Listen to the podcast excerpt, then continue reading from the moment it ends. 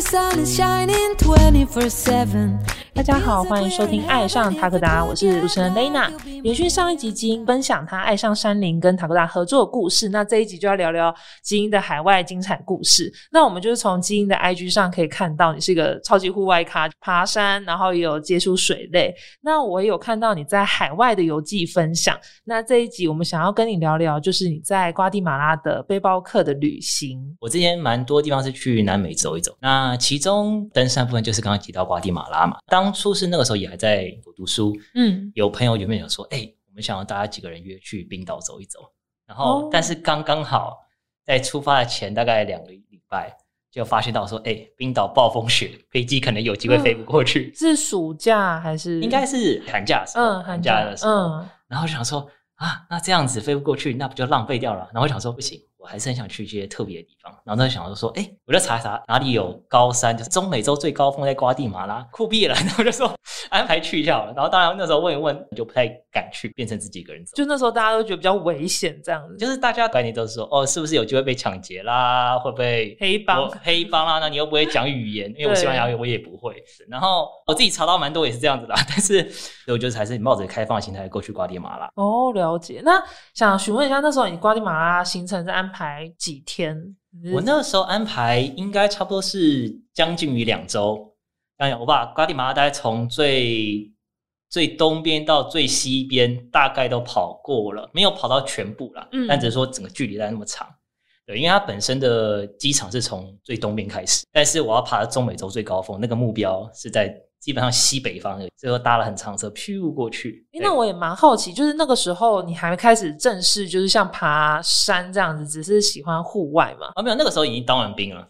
然后所以就是有爬过台对，湾的这个有点好笑啊，就是我是台湾当完兵，再回去继续读的研究所。哦，然后后来就遇到疫情回来了，哦，就是等于是在疫情前还有去瓜地马拉这样子个东西就哎，去完高地马，感觉好像是过去旅游了。对不起，就是我还是有认真读书啊，就是但旅游还是有最深刻的。有，就是在寒假的时候去对，哦，所以等于是那时候就已经在台湾有爬山的一些基础了，对所以在去那边就会比较顺一些。那想要询问一下，其实因为一个人去中南美洲，的确是大家听到都会觉得哎有点担心害怕。那那时候在旅行中有遇到什么有趣的人事物？有啊，很多啊。像举例来说，首先再来就是呃语言问题，我根本不会讲西班牙文嘛。但是基本上去机场或者城市这些地方，基本上人的英语水平还是能够到一个程度，就还是嗯真的做基本的沟通。然后最困难的是，比方说我要爬中美洲最高峰。的时候，我需要做的事就是我要怎么把自己送到那个地方。光是看 Google Map 的开车时间，大概需要到十二十三个小时吧。哇然后我也我也是学生，我不会带那么多钱或准备那么多钱。所以我就是拿着一个牌子，然后就是写我目的地哪边，我就查好，哦。我就网上查好每个转站的点大概是哪些地方，然后拿到牌就说，哎、我要去这边，然后公车司机看到就，哦哦，OK OK，呃，行啦行啦，Go Go Go 行啦，OK Go Go Go，然后就这样过去了，这样子。哦，所以他就是看到你要去那个点，然后他说：“哎，这个站牌有我可以到。”他就停下来嗯。而且他们的公车是很像是美国他们校车淘汰掉了，他们叫做 Chicken Bus。嗯，就坐的非常的，因为像我们台湾电子化车那种概念，非常 fancy。我也不知道我们那种 fancy，就可能他们的很热情吧，嗯，对，然后就搭那个很破破的二手巴士，然后可能到高速公路中间突然被踹下车，说：“哎、你要去高速公路另外一边搭，你这样穿过车子去搭车，那司机也会叫你下站，就是协助你这样子。你要先跟他讲好。哦，他们有时候也会忘记，所以你要、嗯你还是要保持，一定要买一个有网络的 SIM 卡，这非常重嗯要。然后最后呢，中美洲最高峰那个地方也是根本就没有人会去那边了。我在网络上就算是英文的攻略都没找到几个。哇，对，所以我现在还没写那个网志啊，但是要是我有写的话，应该真的是台湾第一个写。哇，是很值得去，我觉得非常值得。对，哦，所以可是算是秘境。我觉得应该是说，对我们来说是秘境，嗯，然后对于爬山来说，那都是一个很 significant 的一个点，因为它的地形和环境跟台湾真的是差非常多。我到它的山顶是看到一些就像白色的，我不确定是什么岩石，但就是像白色石灰岩类似的概呃、嗯那种土壤还有那种地形，然后中间你还会看到一些接近山顶有一些算是基督教，他们会实不知道实际就、哦就那些符那些图案图腾，还会放在中间去。嗯然后除了那个山以外，我那个时候也有爬另外一个叫做呃 Volcano t a y a m u c h o 的一个火山。我就在坐在火山的对面，嗯听着没有，当然听着它一直爆炸，我会看到我这样哦碰出来这样子。那这些体验就真的是台湾比较难去遇到这样子。嗯哇，那就是如果就是有听众的话，可能就比较难想象，我也比较难想象。那如果基因，就到时候也可以提供图片，那我们可以放我们 YouTube 的上面这样子。哎，有有有 YouTube 了，大家可以有机会可以看一看。对对对，就比较身临其境。哦，原来是长这样子的画面，没错。好特别。那想要询问一下，就是因为在瓜地马拉比较偏向那个热带雨林气候嘛，那有什么旅行需要注意的地方吗？嗯，瓜地马拉那边的气候其实跟台湾天气算是非常相似，所以其实最主要大重点就是水要带够啊，然后还有就是防晒要做好。嗯但是我觉得特别值得你要讲热带雨林气候，我觉得特别值得要可以讲到另外一个国家是在秘鲁爬马丘比丘四天三夜的印加谷。那个时候我爬四天三夜，有三天都在下大雨，哎，甚至是大雨那种程度可。是它是午后雷阵雨，还是一直没停的那一种？它有两天大概是一直没停，就是晚上都在下。然后那个时候，那时候登山经验也还没有到非常多，然后自己没有带那种很强的防雨的衣服，然后就嗯只带了他们给的像是蓑衣类型的，因为它只能挡基本的雨，但是它是暴雨，所以就湿到爆又热到爆，然后再走那一瞬间，然后里面全都是湿湿黏黏的，有这个就是那个超臭。防水透湿的重重要 性。对，那其实像这一次刚好爬干中有有穿卡州卡的那个降噪外套。降噪外套，我真的觉得那个时候要是有这个外套就好了，因为我当时遇到看昨晚我们的话就好了。因。为刚转其实最后一天也是雨也蛮大，但是就是你穿那种外套，就是哎、诶我就身体不还是蛮干爽的。其实你可以更专心和享受这整个旅程。嗯，但那个时候啊，我也不是不享受啦，但就是那个时候只感觉马丘比丘前面爬真是很痛苦，然后旁边还看到草泥马那种很鄙视的看你 然后咬它的草，然后对你吐口水，就更 这怎样？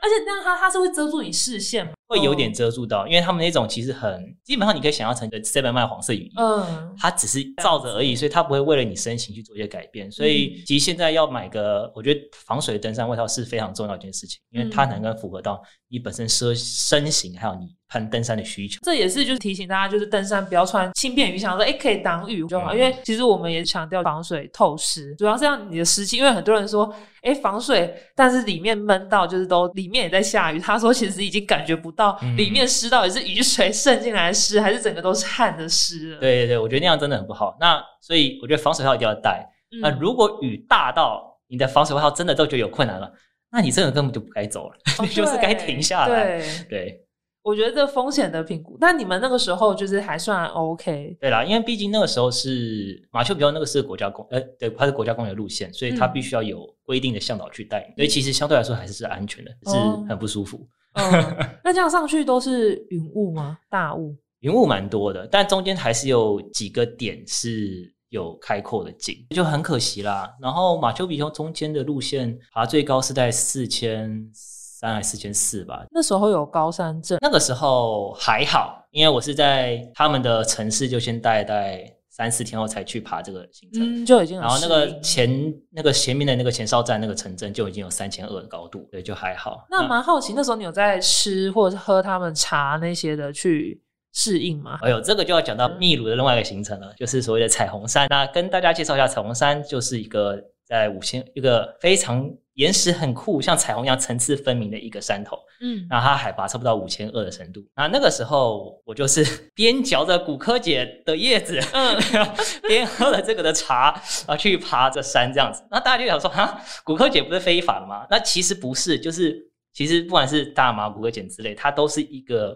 农作物而已。那你需要经过精炼才有办法变成毒品。那它在这之前只是一个可能有让你稍微比较心跳加快的一个血液循环加速的一个药草，你可以这样想。对，对对对，在适量用法下都是安全的，嗯所以我那个时候就是嚼了他们的叶子，它就是当地的高山镇药，比较容易去适应的环境。由于五千二对平常生活在海拔平地零的人来讲来说，它真的有点太高了。嗯，我们爬六七个小时的行程，我大概有七到八成时间都是保持贫血状态。哇，就是头会微痛，然后平，然后就是起立坐着刚起来，那时候白白感觉，你就只看到你旁边看不太到，你看到中间那个圈蒙蒙的，其实真的是有一点危险啦。但是还好是说，因为旁边其实都有原住民在拉的一些驴子嗯或者马，然后诱惑你要不要上去，然后让你休息。对，然后然后很多我们那同团二十个人，有十九个人都上去了，我就是保持坚持，十九个就是 对然后 one，红另外，我就想说，我坚持，我想要靠自己的力量走到那个地方，嗯就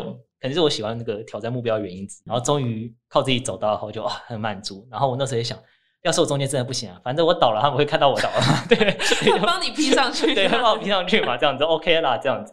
还有一个那个备案的感觉。对对对对，那想要好奇，就是因为你在那边应该有看到很多古文明的文化，然后尤其是像玛雅跟印加遗迹，那你看到当下心里有非常震撼吗？超级。我觉得玛雅和印加遗迹给你的感觉，跟登山你走到最顶，可能就是台湾的白月顶，他们有一些相似之处，就是你会知道这个地方其实都是在这边坐落于非常久的，嗯，然后它其实就等待别人去发掘。那尤其是在文明遗迹的部分，你又可以有更深刻感觉到，就是人在这边历史生活、文化留下痕迹。你看说，哎，这边有个水稻、火人仙气之类很酷，然后就开始更深刻去了解到这个土地原本想带给你的故事。所以其实。我是非常享受去探访这些古文化，因为我也是我也是非常就是看你的那个就是影片跟你的 IG 的贴文，就我也真的很想去，有机会的话希望可以去，然后就是基因也有做分享，然后大家有兴趣的话也可以看你的影片，希望以后影片能够升华到环游世界。哦，对对，就一个点一个点就是采集这样子，不只是台湾，还可以世界各地。那我想要询问一下，就是因为我看你其实就是很多都是跟朋友一起去户外嘛，那你自己会想要在进修户外课程或者是向导课程训练？向导之前曾经考虑过，但是我觉得可能我是一个蛮热衷于学习新东西的人嘛，嗯，所以我除了原本登山就是会爬以外，我其实还有自由潜水的执照。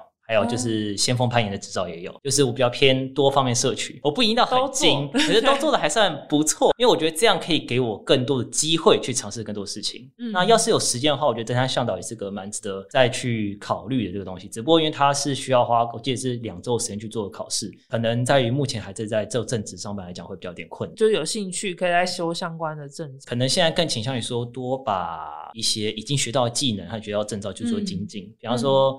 现在能够潜水潜到二十，自由潜水二十米，那可能潜个三十米、四十米看看，然后就在自我挑战。对，然后攀岩也是，就把那些绳索做得更熟悉，因为这些都其实都是可以活用在登山上面去做。登山算是就是身体力行多方面的都需要了解跟尝试。那这样，谢谢金英今天的分享。那如果后续想要看金英更多的冒险旅程，也可以到他的 IG 跟 YouTube，甚至还有的部落格有很多攻略，我觉得他写的很好。有什么想要去的地方，也可以看看金英之前有没有分享过这样。那我们今天谢谢基因，谢谢。那我们的频道呢会在 Spotify、Apple Podcasts、Google Podcasts、三奥跟 YouTube 做播出。在 Spotify 收听的朋友，记得关注我们，避免漏掉任何一集。如果是在 Apple Podcast 收听的话，记得在评分处留下五颗星评价哦。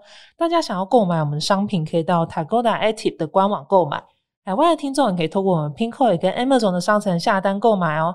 爱上塔格达，我们下集见，拜拜，拜拜。